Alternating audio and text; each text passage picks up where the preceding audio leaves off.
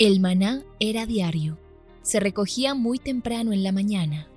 Cada uno recogía según su necesidad y se recogía por familias. Muy pero muy buenos días. Bienvenidos a este tiempo devocional donde nos levantamos a buscar a Dios, su presencia y su palabra en la vida de cada uno de nosotros. Maná, el alimento espiritual diario que no puede faltar en nuestras vidas. Conduce Carlos Ríos.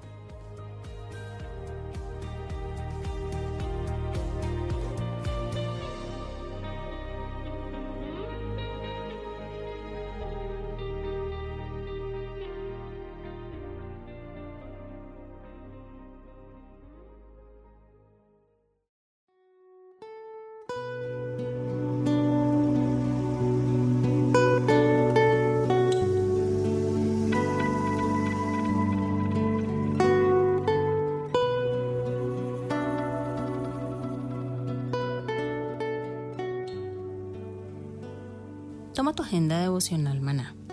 El pasaje sugerido para la lectura en tu devocional personal el día de hoy es Lucas 23 del 13 al 25.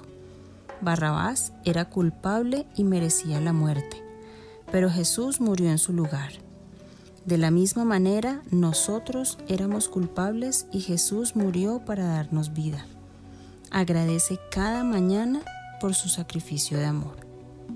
Te invitamos ahora a que respondas las preguntas que encuentras en tu agenda que te llevarán a conocer cada vez más a Dios y crecer en tu vida espiritual.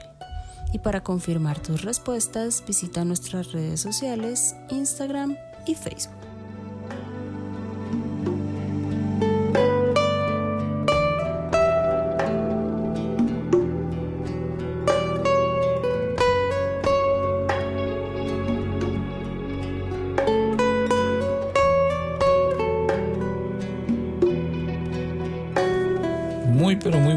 Días queridos oyentes, bienvenidos a este tiempo devocional donde nos levantamos a buscar a Dios, su presencia y su palabra en la vida de cada uno de nosotros. Bienvenidos a este espacio llamado Maná, fuente de bendición y salud espiritual para todos aquellos que se acercan. Hablamos de Jesús, hemos hablado de Jesús como Dios, Jesús como hombre, y estamos hablando de la faceta más importante en la vida de Jesús, Jesús como Salvador. Hablábamos el día de ayer de cómo Jesús habla de la importancia y la relevancia de que todo hombre nazca de nuevo y por eso tuvo la conversación que, que tuvo con Nicodemo. Luego Jesús termina diciendo en el capítulo 8 del mismo Juan, en aquella expresión de conoceréis la verdad y la verdad os hará, os hará libre, y, y ellos cómo empiezan a tener una controversia con él. Ellos no se consideran esclavos, pero Jesús les dijo, en verdad os digo que todo el que comete pecado es esclavo del pecado. Y ese pasaje revela que el hombre no es libre, que el pecado lo esclaviza. Y dos versículos más adelante, en los versos 36, expresa que aquel a quien el Hijo libertare, ese sería verdaderamente libre. Recuerden que la Biblia es muy clara. El que libera es Cristo y el que tiene que ser liberado somos usted y yo. Porque antes de venir Cristo, el hombre era esclavo. Y la palabra dice que mm, la persona que no es salva es esclava del pecado. Vamos a uno de esos pasajes relevantes de la Biblia. Así como yo digo que el pasaje central de la Biblia es Juan 3:16, me encanta recalcar este versículo de Hechos capítulo 4 versículo 12 que revela una de las más grandes verdades de la escritura. En ningún otro hay salvación, porque no hay otro nombre bajo el cielo dado a los hombres en el cual podamos ser salvos. Ojalá Dios traiga revelación a todos los que escuchan este devocional de este versículo de la Biblia. Porque este versículo de la Biblia no da lugar a ninguna duda ni ambigüedad la religión nos salva, los grupos nos salvan, las instituciones nos salvan. Cuando usted llegue al cielo, lo que menos le van a preguntar es dónde iba. La gran pregunta cuando usted llegue al cielo es, ¿tiene a Cristo o no tiene a Cristo? Porque el que tiene a Cristo tiene la vida. En el único donde hay salvación, Así que eso de que todos los caminos conducen a Dios es la frase más equivocada que puede haber. Solo hay un camino, solo hay una verdad. Y esa verdad y camino se llama Cristo Jesús. El veredicto de Cristo sobre todo aquel que quiere entrar por otro camino al reino de los cielos es fuerte. Y lo dijo en Juan 10.1. En verdad, en verdad os digo, el que no entra por la puerta, en el redil de las ovejas, sino que sube por otra parte, ese es ladrón y salteador. ¿Y por qué este término, este versículo Jesús utiliza esa expresión? Es ladrón porque quiere robarle la gloria a Dios y salteador porque asalta la mente del hombre con el fin de que no obtenga la libertad y la vida eterna. Ahora, respondámonos una pregunta. ¿Por qué Jesús es el único que puede salvarnos? Porque esa es una pregunta que nos pueden hacer los que no son cristianos. ¿Qué es ese orgullo el de ustedes creer que el único que salva es Jesús y no hay otro? Bueno, Dios por amor quiso restaurar con el hombre la relación que se había perdido. ¿Se acuerdan que les dije ayer? Y siempre que les hablo de la salvación les digo, con Adán se nos dejó una deuda impagable una deuda que ninguno de nosotros puede pagar. Y toda deuda o delito debe ser pagado de una forma o de otra. ¿Sí? Si usted eh, le prestan un carro y lo daña, déjeme decirle, usted no puede ir a pagarlo con una bicicleta. ¿Por qué? Porque usted tiene que dar el pago congruente a lo que, al daño que hizo. Y lo que Adán arruinó fue la obra de Dios, esa obra perfecta. Por lo tanto, solo otro hombre perfecto y que cumpliera a cabalidad la ley podía restaurar lo arruinado. Y Jesús vino al mundo y asumió como suyo los pecados de los hombres. Mire que en 2 Corintios 5:21 dice claramente, al que no conoció pecado, se hizo pecado por nosotros para que fuéramos, fuéramos hechos justicia de Dios en él. En la cruz, el Señor Jesús derramó su sangre por nuestros pecados. ¿Y cómo quedó la deuda? Saldada. Por eso Jesús dijo, consumado es. Y esa palabra, consumado es, que la hemos eh, aprendido los que han hecho con nosotros la escuela bíblica. ¿Se acuerdan que hablamos cuando hablamos del nuevo nacimiento de una palabra? teletestai. Era un término comercial que se usaba cuando una deuda quedaba pagada por completo. Y cuando Cristo dijo consumado es, o sea, en el griego teletestai, ¿qué fue realmente lo que terminó o qué fue realmente lo que él había terminado?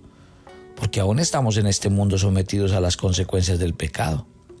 Pero déjeme decirle, con esta palabra, Cristo nos dejaba ver que la enemistad entre Dios y el hombre había terminado.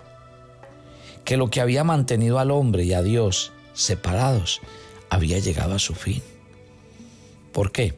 Porque por un lado, Cristo había satisfecho todos los requisitos de la ley de Dios. Y por otro, la deuda que el hombre tenía con Dios había sido saldada. O sea que el hombre pasó de ser enemigo a ser amigo de Dios, dice Romanos capítulo 5, versículo 10. Y es a esto a lo que llamamos, según la Biblia, reconciliación. ¿Dónde se logró esa reconciliación? Lea Colosenses 2 del 13 al 14 y encontrará que la reconciliación se hizo por medio de la cruz. Por consiguiente, Dios no tiene nada contra nosotros. ¿Se acuerda de Romanos 8.1? Ninguna condenación hay para los que están en Cristo. Como la deuda quedó saldada, nuestras obras no pueden contribuir en nada a nuestra salvación. Cristo ya pagó. Y si mis obras contribuyen a mi salvación, haría insuficiente el sacrificio de Cristo. O sea que no es por obras, dice claramente Efesios capítulo 2, versículo 8. ¿De qué estamos hablando? Estamos hablando de Jesús como el Salvador. Y acuérdense que ese Jesús que vino al pesebre, este Jesús al que llamamos la Navidad, porque Navidad es natividad y natividad es nacimiento. Y por eso cuando el ángel se lo anuncia a María y a José dice, van a ser un salvador que es Cristo el Señor. Qué belleza leer que en el nacimiento de Jesús viene el más grande regalo para cada uno de nosotros. Por eso Juan en, el capítulo 1, en el verso 29, dice, este es el Cordero de Dios que quita el pecado del mundo. Y así se llama Jesús en el Nuevo Testamento, el Cordero de Dios. Porque ¿a qué vino? Vino a salvar a la, a la humanidad. Recuerde que durante el periodo del Antiguo Testamento, Dios había dispuesto que el hombre sacrificara corderos sin defectos físicos y derramara su sangre para el perdón de sus pecados. ¿Y qué era eso en el Antiguo Testamento? Ya lo hemos estudiado, era una figura, era una sombra de lo que iba a ser Cristo Jesús. Era la manera de preparar el camino para la venida de su Hijo. Un cordero perfecto. Y mire, solo Él, solo Jesús pudo haber vivido una vida sin pecado y solo Él podía satisfacer la justicia de Dios. Las figuras del Antiguo Testamento eran corderos, pero mire que los, los corderos sacrificados en el Antiguo Testamento, realmente Hebreos nos explica que esos, la sangre de esos animales no quitaba el pecado. ¿Qué hacía? Lo cubrían temporalmente pero no podían limpiar la conciencia, como lo establece Hebreos en el capítulo 10, verso 11. Por esta razón se hacía necesaria la venida de Jesús, quien murió en nuestro lugar, como lo expresa claramente Hebreos 10 del, 10, del 11 al 12. Ciertamente todo sacerdote está de pie día tras día, ministrando y ofreciendo muchas veces los mismos sacrificios que nunca pueden quitar los pecados. Pero Él, hablando de Cristo, habiendo ofrecido un solo sacrificio por los pecados, para siempre se sentó a la diestra de Dios. Él, hablando de Cristo, habiendo ofrecido no mucho, sino un solo sacrificio. ¿Por qué? Por todos los pecados. ¿Y hasta cuándo? Por siempre. Gloria a Dios. Y yo quiero, mi, querido oyente de Maná, que nosotros seamos conscientes de lo que estamos estudiando. Por eso yo decidí que en este mes de diciembre íbamos a tocar eh, a la persona de Jesús. Porque hablar de estos atributos es demasiado importante para nosotros. Y yo quiero que ustedes día tras día entiendan la obra de Cristo. Ya hablamos de Jesús como Dios, ya hablamos de Jesús como hombre. Pero adentrarnos en estos temas de la salvación de Cristo es como para que nosotros entendamos valoremos y cada día cuando vayamos a la Biblia encontremos a ese Jesús que salva. No sé cuál sea el estado y la condición de su corazón al oír este tiempo devocional y este audio. Pero déjeme decirle, si usted siente que está perdido, si usted siente que no tiene esperanza, si usted tiene que, siente que está lejos de Dios, deje que el Espíritu Santo le hable esta mañana y acérquese a aquel Jesús que viene a ofrecernos salvación y vida eterna, que fue la mejor ofrenda dada por Dios y el mejor regalo entregado a los hombres. Dios no tiene mayor sello de amor que enviar a su propio Hijo. Por eso es que Pablo habla claramente en Romanos 8, cuando dice que cualquier cosa que le pidamos a Dios, Él nos la da, porque ya nos dio lo máximo que nos podía dar. Aquel que no escatimó ni a su propio Hijo, ¿cómo no nos dará con Él también todas las cosas? Yo a veces creo que los cristianos nos hace falta un poquitico entender esta gran verdad. Uno a veces dice que Dios no me responde tal oración o, es que Dios está lejos de mí. Por Dios, es que Dios ya dio lo máximo que podía dar a su Hijo. Y al darnos su Hijo nos lo dio todo. O sea que realmente en Cristo Jesús nosotros hemos obtenido la mayor respuesta. La más grande necesidad de un hombre se llama Cristo en su corazón. Y cuando el hombre entienda que esa necesidad solo puede, solo puede ser llena por Él y que Él es la respuesta a un Dios que nos ama y que quiere lo mejor para nuestras vidas, entonces no tendremos falta de ninguna otra cosa. porque realmente aquella persona que es satisfecha y llena con la presencia de Cristo en su vida, obtiene salvación y, y, la salvación tiene que ver con volver a empezar de nuevo, volver al diseño original. La salvación tiene que ver con la salud total de nuestro espíritu, nuestra alma y nuestro cuerpo. El regalo más grande que se vino a ofrecer de nuevo para todos los seres humanos vino al pesebre. Siendo Dios, vino de la eternidad al tiempo y se hizo hombre. Y en su condición de hombre vino a ofrecernos a nosotros el más grande regalo, sin ningún costo. Por eso el Señor dice en Isaías 55, a todos los sedientos venid a las aguas y a los que no tienen dinero vengan y compren sin precio. La salvación de nosotros tiene un valor muy grande, pero la invitación de la Biblia es a que compremos sin precio. El Señor tiene un regalo de salvación para nosotros y Él quiere que ese regalo usted lo reciba. Todo lo dio por nosotros, todo lo entregó por nosotros. Por lo cual no hay muestra de amor más grande. Ya Dios respondió a todas tus peticiones. Así que mi invitación esta mañana es a que tú entiendas este regalo, lo recibas y lo vivas. El día de tu salvación es hoy. Ahora, si tú ya eres cristiano, pues mi invitación con este devocional es a que no descuides esta salvación tan grande. A que realmente no dejes que tu corazón se distraiga, a que tu corazón se entretenga en otras cosas. Porque cuando perdemos de vista esta salvación es como si no lo hubiéramos obtenido nunca. Querido Jesús, yo te doy gracias porque esta faceta maravillosa de aquel Jesús que vino a salvarnos, a entregar su vida por nosotros, porque los que teníamos que morir éramos nosotros, porque nosotros éramos los que habíamos pecado, nosotros éramos los que debíamos subir a esa cruz, y tú viniste y, viviste el más hermoso evento de la muerte sustitutiva. Aquel que no conoció pecado por nosotros se hizo pecado. Aquel que nunca pecó asumió nuestro lugar de pecadores y llevó la carga de la justicia y de la ira de Dios de nuestros pecados. Por eso hoy en Cristo no hay condenación. Por eso hoy en Cristo todo está satisfecho. Por eso hoy en Cristo somos amigos de Dios habiendo sido enemigos. ¿Qué otro regalo esperamos? Muchas veces oímos historias y cuentos de que el regalo de que trae el pesebre y los regalos del pesebre. Es que el regalo del pesebre no es sino uno, Cristo. Cristo.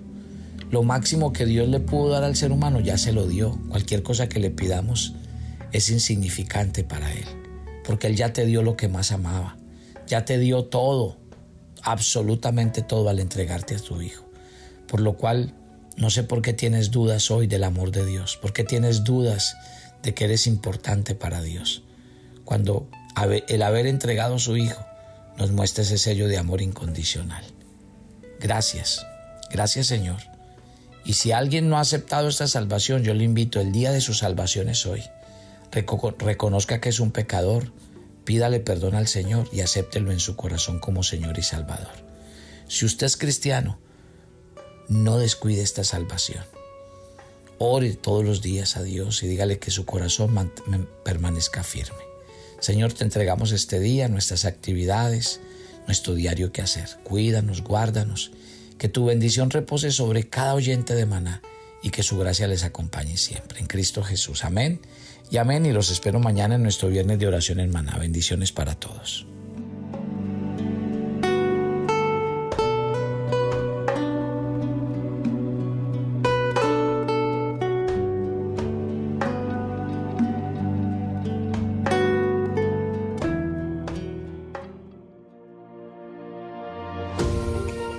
Seguros que con la guía de Dios siempre tendremos su bendición en nuestros trabajos y nuestras empresas. Por eso los días jueves a las 7 de la noche por Zoom contamos con nuestra reunión SEO para cristianos emprendedores que quieren buscar la guía de Dios en sus negocios. Para más información, contáctanos por nuestras redes sociales, Instagram como Maná Devocional y Facebook como Devocional Maná. Te esperamos.